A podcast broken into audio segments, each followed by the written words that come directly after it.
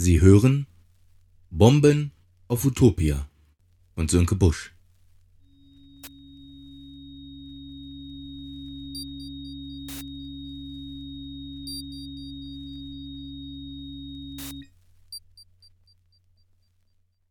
Tag 12 I am from Austria.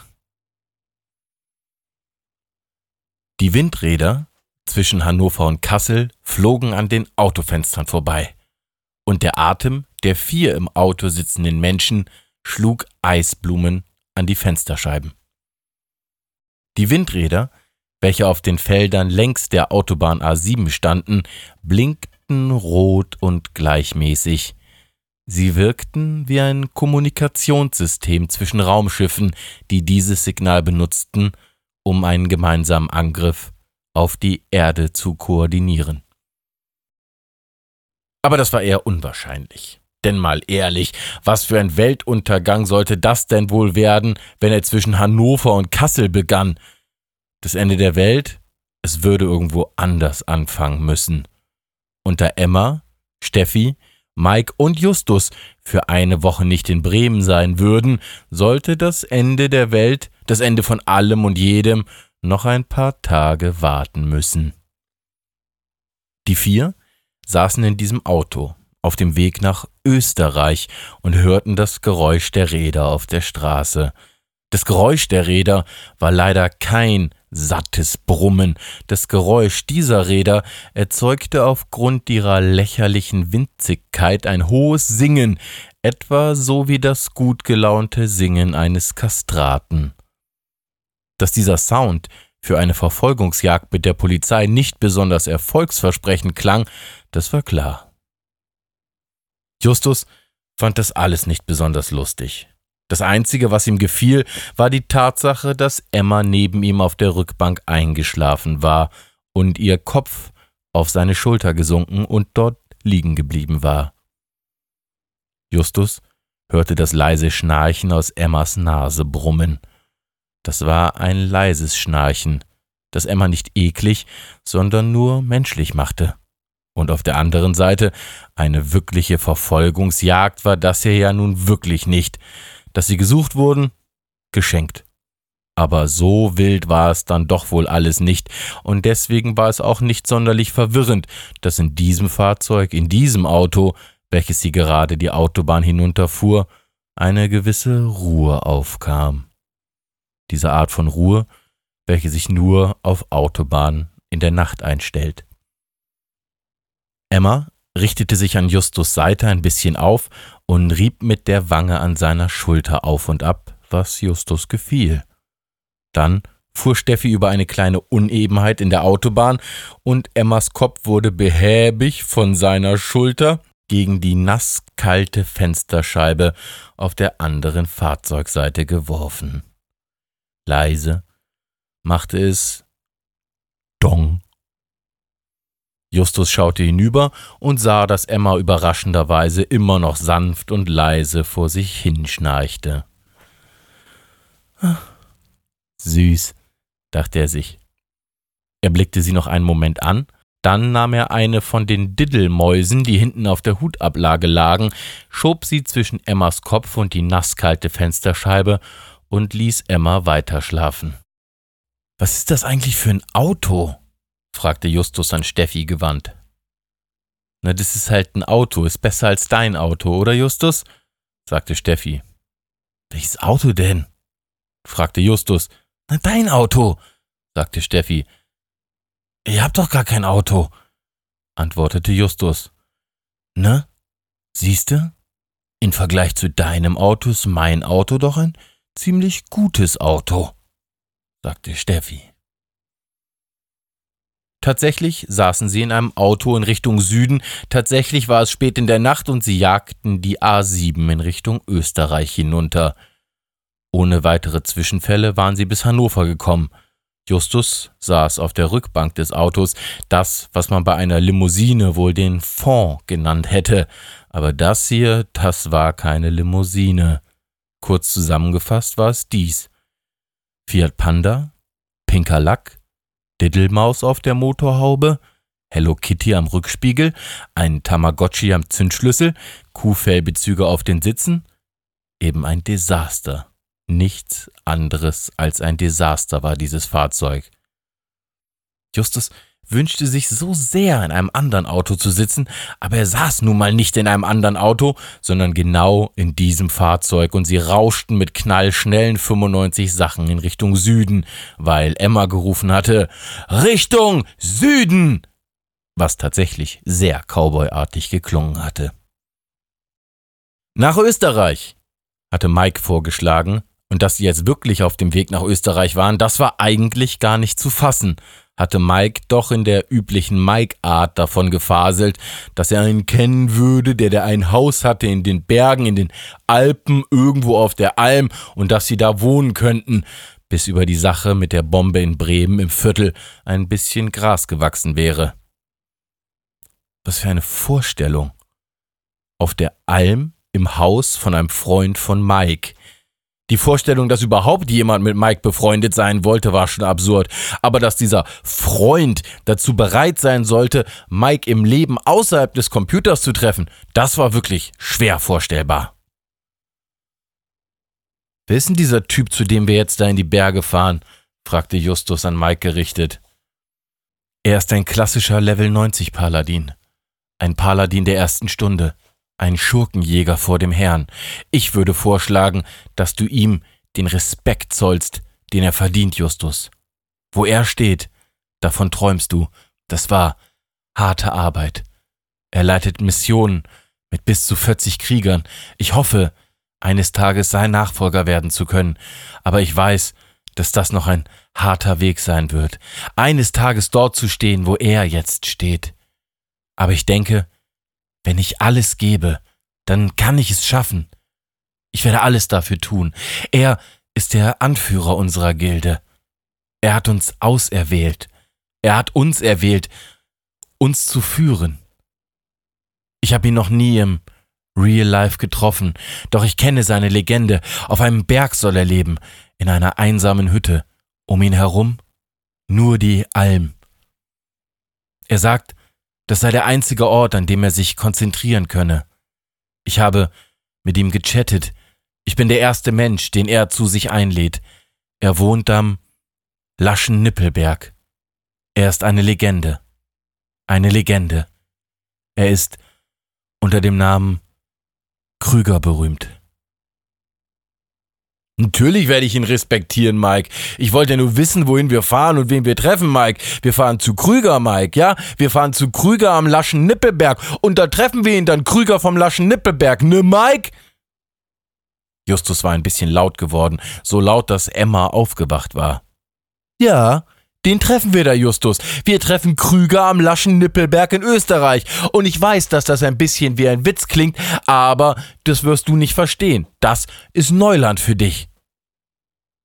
Das sagte Mike zu Justus, welcher sich die flache Hand vor die Augen schlug und sich nur noch dachte, ach Gott, was soll's, sich dann zurücklehnte, die Augen schloss und sich in sein Schicksal fügte, während er über Mike nachdachte. Mitleid.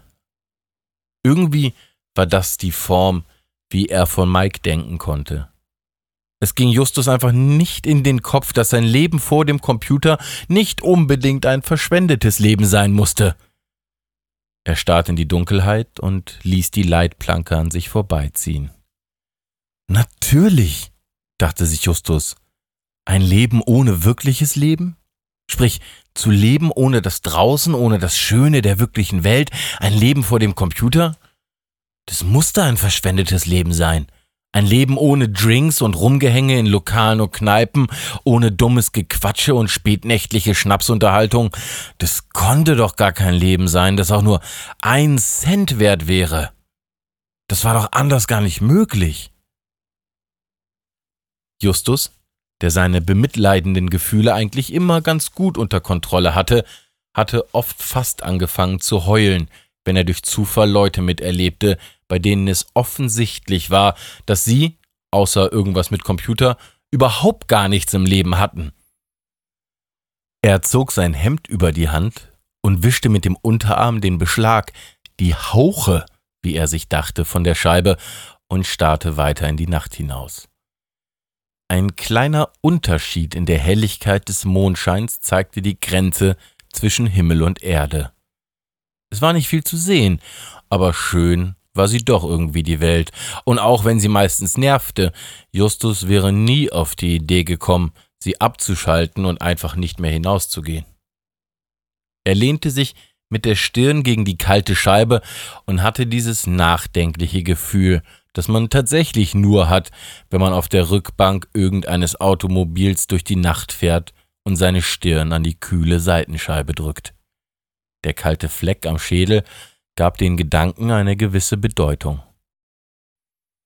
Eigentlich ein Wahnsinn, wie Leute wie Mike ohne ein reales Leben überhaupt überleben konnten. Ein Wahnsinn eigentlich, vollkommen abgeschnitten von der realen Welt, ob man überhaupt noch von Überleben sprechen konnte, wenn man gar kein Leben mehr führt? Aber wer war Justus denn selber, irgendjemandem zu sagen, was Glück sei? Wer war er denn, irgendjemandem vorzuschreiben, wie man ein gutes Leben zu führen hatte? So eine bittere Einsicht. Aber vielleicht war sie auch nur für Justus bitter, denn wenn er sich selbst einmal genau anschaute, hatte er ja auch nicht so sonderlich viel, um darauf stolz zu sein. Eigentlich bezog er seinen Lebenssinn ebenso stark wie einer, der nur Computerspiele spielte, aus der Lösung künstlicher Probleme. Denn wirkliche Probleme, die hatten doch die wenigsten, mit denen er sich umgab. Alle Probleme um Justus herum und um die anderen westlichen Großstädte herum waren ja selbst ausgesuchte Probleme, denn mal ehrlich, Wer war dort schon einmal wirklich in der Gefahr gewesen, zu verhungern oder zu verdursten? Oder wessen Leben war schon einmal wirklich bedroht gewesen? Vielleicht kam mal ein Autounfall vor oder so, aber das war ja nur Zufall, das konnte ja jeden erwischen. Für einen Autounfall muss man ja nicht arm geboren sein. Also, etwas wirklich Schlimmes, offiziell schlimm, wie man sagen könnte, das war wirklich noch keinem um Justus herum passiert. Da war das größte Debakel der Tod der Eltern. Und das wäre nichts Außergewöhnliches. Das war nur ein weiteres Problem, durch das jeder einmal durch muss. Aber solange das einzige Problem ist, dass man Leitungswasser statt Latte Macchiato oder Bier statt Cocktails saufen muss, da sollte man doch den Mund halten, über das Leben anderer zu urteilen. Wenn das Interessante eines Menschen darin besteht, dass er Erfahrungen gemacht hat und interessante, außergewöhnliche Probleme gelöst hat, dann sollten verlauste Großstadtgören wie Justus, Emma und Steffi mal ganz leise sein. Ah, Tatsache, dachte sich Justus. Tatsächlich war Mike da eine Ausnahme, denn der, der hatte wirklich Probleme. Es wusste eigentlich jeder, dass es ihm selbst gut ging. Aber trotzdem rannte man durch die Straßen und tat so, als hätte das eigene Handeln irgendeine Wichtigkeit. Aber tatsächlich, wichtiger als das Handeln eines Computerspielers war es nicht. Und schlimm war die Einsicht, dass die dekadente Bohème des Westens im Niedergang begriffen war im Vergleich zu den Menschen mit den Computern. Denn tatsächlich wollte irgendwer behaupten, die Zukunft würde von Menschen gestaltet werden, die sich mit Gefühlen statt mit Technik auskannten? Insofern war es schon in Ordnung mit dem Mike da vorne, weil, das musste man schon so sagen, auch wenn es weh tut, die Zukunft gehört Leuten wie ihm. Und damit muss ja ein jeder erstmal klarkommen. Und die Art, in der Justus damit klarkommen würde, war auch schon relativ klar. Zurücklehnen und sich freuen, dass keiner mehr etwas von ihm wollte, dass keiner mehr etwas von ihm erwartete. Ein super Gefühl, wenn alles, was übrig bleibt, die Chance ist, alle um einen herum positiv zu überraschen. Wir müssten langsam mal tanken, sagte Steffi, schlug den Blinker nach rechts ein und verließ die Autobahn in Richtung Tankstelle, schalterte herunter, rollte im Leerlauf zur Tanksäule und kam neben einem alten Mercedes zu stehen. Neben dem Fahrzeug stand eine Frau, die gerade versuchte, den riesigen Dieseltankstutzen in die viel zu kleine und enge Zuleitung des Tanks zu stecken. Sie rutschte ab, warf lachend den Kopf in den Nacken und wandte den Kopf dann in Richtung Justus, der hinten in Steffis pinkem Fiat Panda saß, und sie schaute ihm direkt in die Augen. Er rutschte zur Seite und verschwand nahezu komplett hinter der Türverkleidung der Rückbank, schaute nach oben und sah, wie Emma ihn seltsam anschaute. Steffi stieg aus dem Wagen, umrundete die Motorhaube und öffnete den Tankdeckel, führte den normal großen, normal Benzinstutzen ein und drückte so fest, dass das Benzin in den Tank sprudelte. Mike öffnete die Beifahrertür des Wagens und stieg aus. Er stand neben dem Fahrzeug und blickte sich um. Es nieselte leicht, und er überlegte sich, ob es eine gute Idee gewesen war, den anderen von Krüger zu erzählen und ob er nicht tatsächlich großen Ärger mit seinem Clan bekommen würde, wenn er Krüger vor den Kopf stieß. Aber auf der anderen Seite, er hatte mit Krüger zusammen schon so große Kämpfe bestritten, mächtigste Gegner besiegt und auch schon, wenn auch nur virtuell, mit ihm zusammen so gesoffen, dass sie beide nicht mehr stehen konnten. Besoffen im Internet, aber nüchtern in der Realität zu sein, das fühlte sich immer ein wenig dumm an. Besser war es, in Wirklichkeit besoffen zu sein und im Internet nüchtern. Und eigentlich war es am besten, immer besoffen zu sein, also sowohl online als auch im RL. Zusammengefasst? Krüger würde damit klarkommen müssen. Steffi wäre mit Sicherheit beeindruckt, dass er, Mike, so einen Prominenten wie Krüger kannte. Und die anderen? Naja, was willst du machen, die gehören halt dazu. Eine Hand wäscht die andere, dachte sich Mike und Bestimmt würde sich das alles nochmal auszahlen.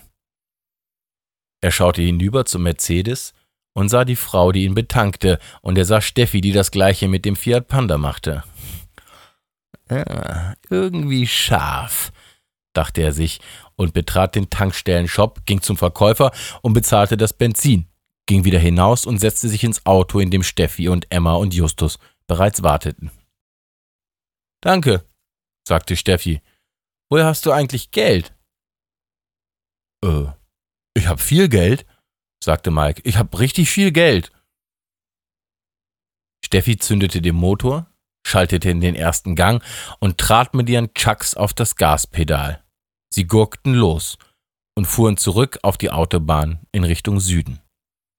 Regen platterte gegen die Scheibe des Autos und Justus schlief ein. Als er wieder erwachte, hatte sich die Umgebung verändert. Die Sonne ging gerade auf und lugte über einen der Berggipfel, die nun am Horizont aufgetaucht waren und auf denen, wie durch ein Sieb gedrückter Puderzucker, Schnee lag. Manchmal, wenn man durch die Frontscheibe eines Autos die Autobahn hinunterschaut, dann weiß man ja gar nicht, was jetzt echt und was nur Himmel ist. Die Berge, die Justus links und rechts sah, erschienen mit all dem Schnee heller als der Himmel und so zeichnete sich vor dem Sonnenaufgang der Himmel ab wie ein riesiger Baum, der direkt vor ihnen am Ende der Autobahn stand, der größte Baum der Welt. Wie schön das alles war mit dem Schnee. Es war schon lange her, dass Justus Schnee gesehen hatte, und Schnee in der Stadt, das war ja nichts Gutes, das hatte überhaupt gar keine Vorteile, außer dem Sound vielleicht, der Sound in der Stadt, der war nämlich gut, wenn Schnee gefallen war, keine Frage. Alles klang dann immer ganz gedämpft und eigentlich klang die ganze Stadt dann wie das eigene Wohnzimmer oder die eigene Küche. Deswegen sind die Menschen immer so freundlich, wenn Schnee gefallen ist. Alle denken, sie wären bei sich zu Hause. Und zu Hause, da war man ja zu Fremden immer freundlich. Bei den meisten Menschen ist es ja so, je besser man jemanden kennt, umso unfreundlicher ist man zu ihm, wenn man zu Hause ist, und umso freundlicher, wenn man unter anderen Menschen ist. So dachte sich Justus und starrte weiter aus dem Fenster. Die Sonne stieg weiter empor, und die kleinen Schatten, die die kleinen Grate und Felsvorsprünge warfen, bewegten sich, etwa so wie bei einer Sonnenuhr. Es war unglaublich, wie man die Zeit hier an den Bergen sehen konnte. Wenn einer Bremen gewöhnt ist, dann ist es schon seltsam, so etwas wie das hier zu sehen, und der Bremer fragt sich ja schon manchmal, was denn der große Vorteil am Norden sein soll, und viel mehr, als dass man im Norden besser Fahrrad fahren konnte, fiel Justus dazu irgendwie auch nicht ein. Mike saß auf dem Beifahrersitz und schaute auf seine Schuhe. Steffi saß am Lenkrad und schaute auf die Straße. Emma saß hinten und schaute aus dem Fenster und Justus sah, wie sie die Fensterscheibe berührte. Justus machte es ihr nach und er war erleichtert, als er merkte, dass er wirklich in einer schönen Welt herumgefahren wurde und nicht nur vor einer Fototapete in irgendeiner Kneipe in Bremen aufgewacht war. Tatsächlich. Nein. Wie schön. Ein Glück. Alles echt. Alles richtiger Schnee. Ein Wahnsinn. Schönes Österreich. Steffi schaltete das Radio ein und da sang jemand. Deine Zeit ist lang vorüber. Und all die Höhe hast hinter dir. Von Ruhm und Glanz ist wenig über. Sag mal, wer zirkt nur ein Hut vor dir? Außer mir. Mach mal lauter, sagte Justus und Steffi machte mal lauter. Da kann ich machen, was ich will. Da bin ich her. Da kein. Du schmüßt das Eis vom Eisö. Wie von einem Gletscher im April. Aber wenn wir schon vergessen haben, ich bin ein Apfel. Du mein Stamm. I am from Austria. Laut schallte das Lied aus dem Auto, während sie ins Tal einbogen. An der Straße standen vier sehr schöne Österreicher. Einer sagte, ja, so sahen's heut, die Piefkes.